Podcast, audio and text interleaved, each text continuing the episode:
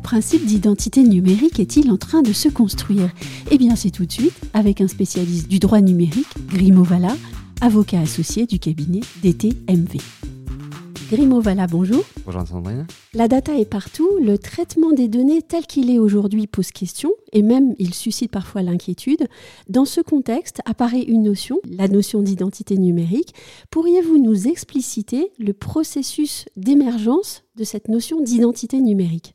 Je pense que l'identité numérique, elle peut être vue de deux manières euh, différentes, euh, sous deux acceptions différentes. La première, c'est une vision que l'on n'a pas forcément de la chose et que, qui pourtant existe déjà un peu partout qui est l'identité qu'on a tous sur Internet. Oui. Euh, à travers l'utilisation de nos différentes, euh, de nos différents devices, de nos téléphones, de, notre ordinateur, de nos tablettes, des applications qui vont avec. Quand on navigue sur Internet, quand on, quand on, quand on vit dans le monde digital, oui. on laisse des traces, on laisse des empreintes. Euh, c'est ce que va, c'est ce que vont d'ailleurs chercher les fameux cookies oui. sur les sites Internet. C'est ce qui fait, c'est ce qui fait la valeur de notre parcours sur Internet, c'est ces traces qu'on laisse. Et tout ça, quand on le met bout à bout, eh ben, ça donne une identité d'une personne. Qu'est-ce qu'elle fait, comment elle se comporte, qu'est-ce qu'elle achète, sur quel site elle va, etc. etc. Donc ça, c'est une première partie de ce qu'est une identité numérique, c'est notre comportement sur Internet. Et cette partie-là, elle est actuelle Cette partie-là, elle existe depuis qu'on laisse des traces et en fait depuis que le monde digital existe. Toute utilisation qu'on fait d'une, d'un actif numérique, pardon, d'un produit numérique, laisse une trace. Mm. Et c'est ce qui fait que d'ailleurs sur Facebook, que Facebook est gratuit, que tous ces sites sont gratuits, c'est qu'en fait ils processent notre comportement, ils définissent notre identité et qui vont vendre ça potentiellement à, un annonceur de publicité qui va acquérir euh, avec engouement des données sur notre comportement euh, pour faire de la publicité ciblée par exemple. Une production de richesse qui d'ailleurs suscite l'inquiétude. Qui suscite de l'inquiétude et alors euh, elle la suscite de manière un peu ambivalente. Oui. Parce que d'un côté, on, est très, très à, même. Enfin, on, cherche à préserver nos données, oui. notre vie privée, etc. Et pourtant, on a tous un compte Facebook, un compte Instagram, auquel on donne des données comme ça à ne plus savoir qu'en faire. Je dirais, on balance en pâture. Exactement. Et des photos de notre famille, euh, où est-ce qu'on était en vacances, où est-ce qu'on était en concert. Euh, Habillé, en maillot de bain. Enfin bon, voilà.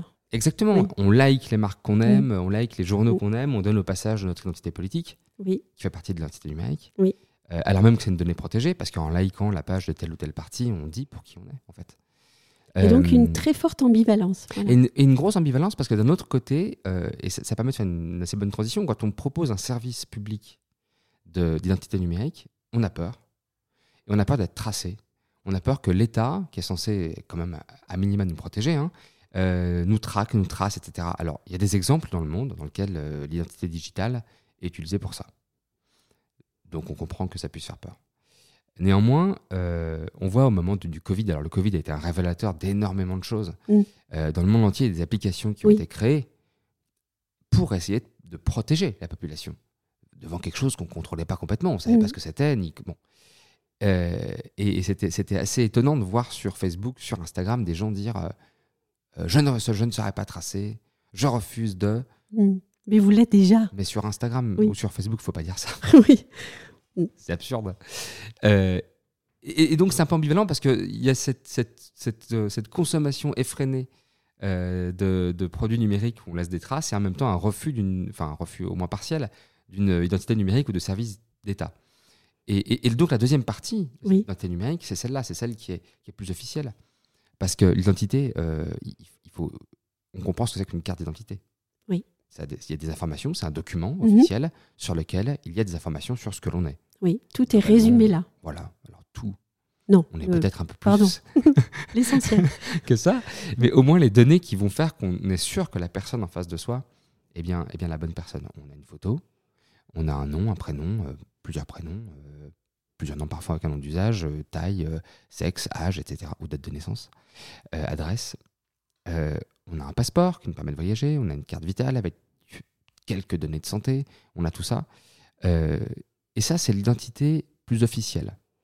Et l'idée d'une identité numérique, c'est de rassembler cette identité, ces éléments d'identité officielle en, une seule base, oui. d'accord, euh, qui va être une première couche d'identité, à laquelle on peut en rajouter une seconde, qui vont être ce que la personne va vouloir ajouter à son identité digitale et qu'elle va pouvoir utiliser dans sa vie numérique ou pas numérique d'ailleurs. A une frontière, plutôt que de tendre un passeport, on tend son, son, smartphone, ça peut être porté Oui. par un smartphone, ça dit bien, vous êtes telle personne, vous êtes en train de passer telle frontière. Euh, ça permet de dire, de, de mettre en plus des données de la carte vitale, euh, des données de vie courante Mhm. Qu'on récolte par son iPhone, par son Apple Watch. Euh, Je fais beaucoup de pubs pour Apple. Par tous les, par tous les produits numériques qu'on peut porter. Une montre, une montre digitale, une montre connectée, un smartphone, etc. Donc je passe de la trace que je laisse partout sans le vouloir ou en étant complètement inconscient à un processus qui est de d'accréditer et de contrôler la donnée que je vais euh, laisser à l'usage d'autres. C'est ça? C'est exactement ça. C'est on- au, lieu, au lieu que ce soit un peu partout, sans qu'on sache où, sans qu'on sache pourquoi, sans qu'on sache comment, est-ce que c'est protégé ou pas, on centralise et on remet l'humain au centre. On remet l'utilisateur au, centre. Euh, et cet utilisateur va avoir une vue un peu panoramique de ces données, va pouvoir en ajouter s'il le souhaite, et va pouvoir contrôler ce qu'elles deviennent, ces données. Il va pouvoir dire qu'il accepte d'agréger ces données de vie courante, euh, nombre de pas par jour, etc., etc., euh, à ces données de santé, et éventuellement ouvrir l'accès à ces données à un centre de recherche, lutte contre le cancer ou que sais-je. Euh, il va pouvoir aussi avoir un meilleur contrôle via des, des principes Oui. qui peuvent régir euh, l'identité numérique, qui sont extrêmement importants, parce que la technologie, elle fait ce qu'on lui dit de faire. On peut créer quelque chose d'horrible comme quelque chose d'extrêmement bénéfique. Et aujourd'hui, euh, ce qu'on voit apparaître dans- à travers différentes réglementations, à travers les, les différents discours que peuvent avoir les États, c'est, en, en tout cas en Occident et, et un peu plus largement, c'est, d'avoir des identités numériques au service de la population, Mhm. qui vont remettre l'humain au centre, remettre l'utilisateur au centre et lui redonner du contrôle. Et alors justement, quels sont ces principes pour contrôler euh, l'utilisation de la data? Alors, il y en a beaucoup. euh, on peut peut-être donner ce- ceux qui sont, euh, ceux qui sont les, plus, euh, les plus parlants. Oui. Et les exemples, ça marche bien. J'ai j'ai vécu quelques temps aux États-Unis. Et quand on, quand on va dans un bar aux États-Unis, il faut donner son, sa carte d'identité pour prouver qu'on a plus de 21 ans. Mhm. Euh, et quand on donne une carte d'identité à un vigile d'un bar, on lui donne beaucoup, beaucoup trop d'informations. Bon, après, c'est que le vigile d'un bar aussi. Ouais, mais Mais- euh, j'ai une fille. Oui. j'ai pas du tout envie que euh, à 18 ans ou à 19 ans ou à 20 ans ou à 21 ans, elle aille donner sa carte avec son adresse, son nom, son prénom à qui que ce soit en fait, Mhm. si elle en a pas besoin. Pourquoi? Parce que le, le vigile du bar n'a besoin que d'une seule information, Est-ce qu'elle a le droit ou pas? De passer. Voilà. Même pas son âge, Mhm. De passer la porte. exactement. Oui. Et potentiellement de consommer de l'alcool, ça c'est son problème. Oui. Et alors ce principe-là, c'est C'est la de... minimisation des données, Oui. donc qui peut aller euh, un peu plus loin. Donc minimisation, c'est on va ne, on ne va donner que et uniquement l'information dont on a besoin pour quelque chose. Est-ce que oui ou non j'ai le droit d'entrer dans cet endroit? Si le critère c'est d'avoir plus de 21 ans, l'information qui est donnée à la personne qui reçoit ça, c'est elle a plus ou il a plus de 21 ans. C'est pas la date de naissance. C'est ça. Et en préparant le sujet, vous m'aviez parlé d'anonymat par défaut. Exactement. Alors ça, pour moi, c'est encore l'étape d'après. C'est de dire, euh, minimiser la donnée, c'est une chose, mais on va aller encore plus loin en essayant de dire que même le nom et le prénom, quand c'est une donnée nécessaire, elle va pas forcément apparaître. Elle peut être contrôlée, Mhm. mais pas forcément apparaître, pas forcément être stockée. Oui. Il y a un contrôle immédiat, la personne passe, l'être humain entre les deux qui a, qui a dû faire cette vérification n'a pas eu accès au nom et au prénom. Vous êtes contrôlé sur la route pour simplement voir si vous avez le permis de conduire. Est-ce que vraiment la police a besoin de savoir qui vous êtes? Elle a besoin d'être sûre que la personne qu'elle a en face d'elle a le droit de rouler Mhm. ou n'est pas recherchée. C'est tout.